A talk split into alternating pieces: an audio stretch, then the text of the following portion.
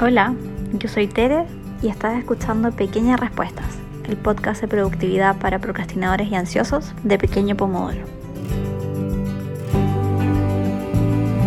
En el episodio de hoy vamos a hablar sobre los hábitos mirados desde la procrastinación. A menudo tenemos varios hábitos que nos proponemos realizar a principio de año o a fin del año anterior, pero después cuando llegamos al momento los podemos mantener por un periodo muy corto de tiempo o incluso partimos procrastinándolos desde el comienzo. Entonces hoy día vamos a cubrir un poco cómo funcionan los hábitos, qué cosas pueden hacer para mantenerlos en el tiempo, pero también vamos a entender por qué los procrastinamos es algo muy curioso y que a menudo nos puede dejar llenos de preguntas. Y vamos a cerrar también con cuatro pasos para crear un gran hábito. Toda esta información está basada en un libro que se llama eh, Hábitos Atómicos James Clear, lo pueden encontrar tanto en español como en inglés. Empecemos, entonces vamos a partir hablando sobre cómo funcionan los hábitos. En general tenemos un ciclo de cuatro partes. Cada una de estas partes es muy importante para desarrollar el hábito y si alguna de ellas falla, entonces el desarrollo completo del hábito falla. Me gusta mucho esta teoría porque nos ayuda a identificar algo muy concreto en el desarrollo del hábito o en la procrastinación de esta misma acción.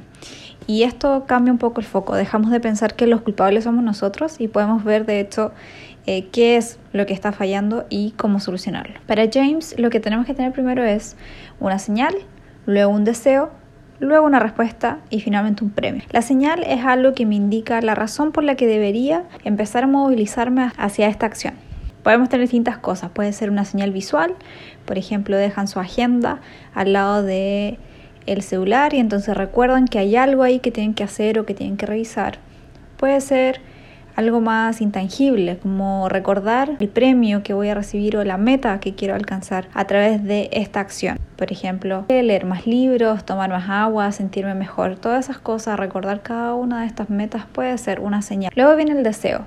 Me conecto con las ganas, con la motivación que tengo frente a esta acción, a este hábito que quiero realizar. Esto genera una respuesta que sería una acción, que es la acción de realizar mi hábito, y finalmente deberíamos terminar con un premio, algo que me refuerce positivamente el esfuerzo mental o físico que yo acabo de hacer. Una parte del libro que es muy interesante habla de que cuando mi señal es muy débil o cuando la señal me indica que la acción que voy a tener que realizar es muy grande o muy difícil, entonces prefiero procrastinar. Como les mencionaba, en los hábitos y la procrastinación podemos tener problemas en cualquiera de estos cuatro aspectos. Entonces, por ejemplo, puede que tenga una señal muy débil, una señal que me indica algo muy difícil, algo que no es tan relevante.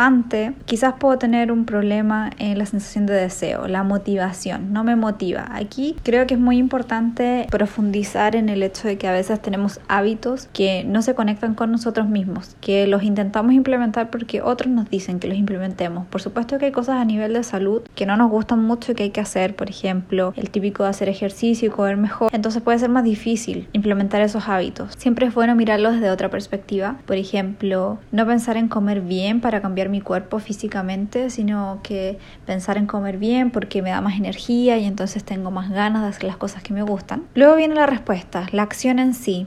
Los problemas que pueden tener aquí con la acción es que la acción sea muy difícil o muy grande porque si es demasiado difícil para el cerebro siempre va a ser más fácil procrastinarlo. Entonces, si lo hacen muy complejo, si lo hacen muy difícil, si tienen demasiadas expectativas, puede que el hábito no funcione. Y finalmente el premio. Me gusta mucho esta idea porque es básicamente felicitarte o darte algo por haber completado tu acción. Si es tan fácil, entonces, ¿por qué procrastinamos cosas que queremos hacer? Esto se relaciona en general a, yo diría, cuatro áreas, pero probablemente haya más y si hay más, por favor, cuéntame a través de Instagram. Yo diría que son las expectativas y presiones que pueden ser por un lado externas, por otro lado internas, o sea, lo que los demás piensan de mí, lo que los demás me dicen que tengo que hacer y entonces yo intento implementarlo, pero como no resuena conmigo, no me resulta. Por otro lado, las presiones y expectativas internas, o sea, si soy muy perfeccionista, si quiero hacerlo todo excelente, si no quiero fallar, si me da mucho miedo hacerlo mal, entonces ahí quizás me voy a paralizar y voy a procrastinar el hábito por miedo a fallar.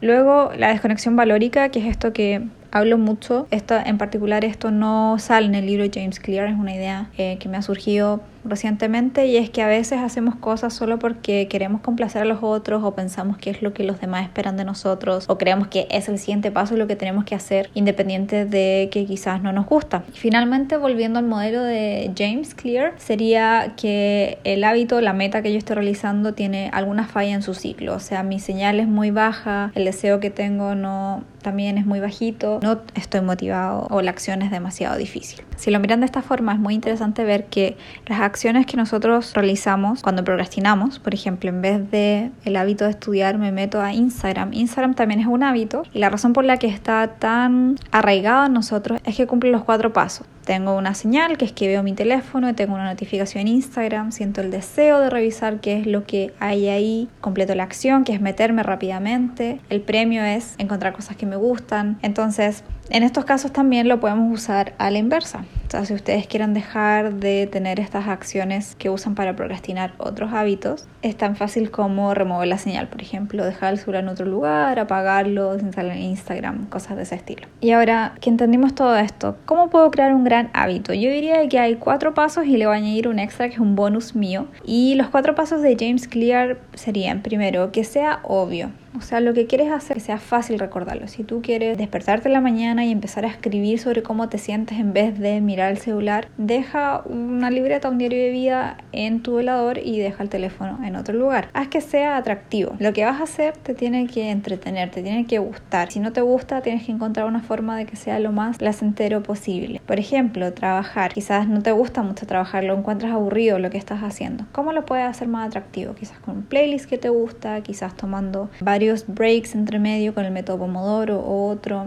Luego, haz que tu hábito sea fácil. Por ejemplo, si quieres empezar a hacer ejercicio, no hagas una hora de ejercicio si nunca has hecho, sino que di voy a hacer 15 minutos tres veces a la semana. Eso es algo muy posible y desde ahí puedes ir aumentando si quieres o mantenerlo simplemente. Y finalmente, que te dé satisfacción. La meta a la que quieres llegar tiene que ser algo que te haga sentir bien. Puede ser por completar la meta en sí o quizás va a ser por el efecto que genera esa acción. Las opciones son variadas, pero la idea es que cuando llegues allá te sientas bien, te dé satisfacción a ti y no que sea algo vacío que lo hiciste porque otros están mirando, porque otros querían que tú lo hicieras. En el fondo tener estas metas vacías y yo creo que nos pasa a menudo, nos pasa a muchos, no nos van a motivar y no nos dan satisfacción y eso es de hecho al revés, un refuerzo negativo de me esforcé todo esto, hice todas estas cosas que no me interesaban solo por una meta vacía. Entonces también da para un espacio de reflexión, de mirarse y de ver cuáles de estos hábitos los estoy haciendo porque de verdad me sirven o porque son importantes para mí o porque me van a dar algo a largo plazo y cuáles estoy haciendo por los demás o solo por cumplir.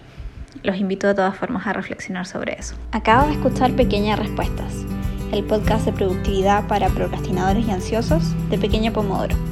Si te gustó, suscríbete o compártelo con alguien a quien le pueda servir.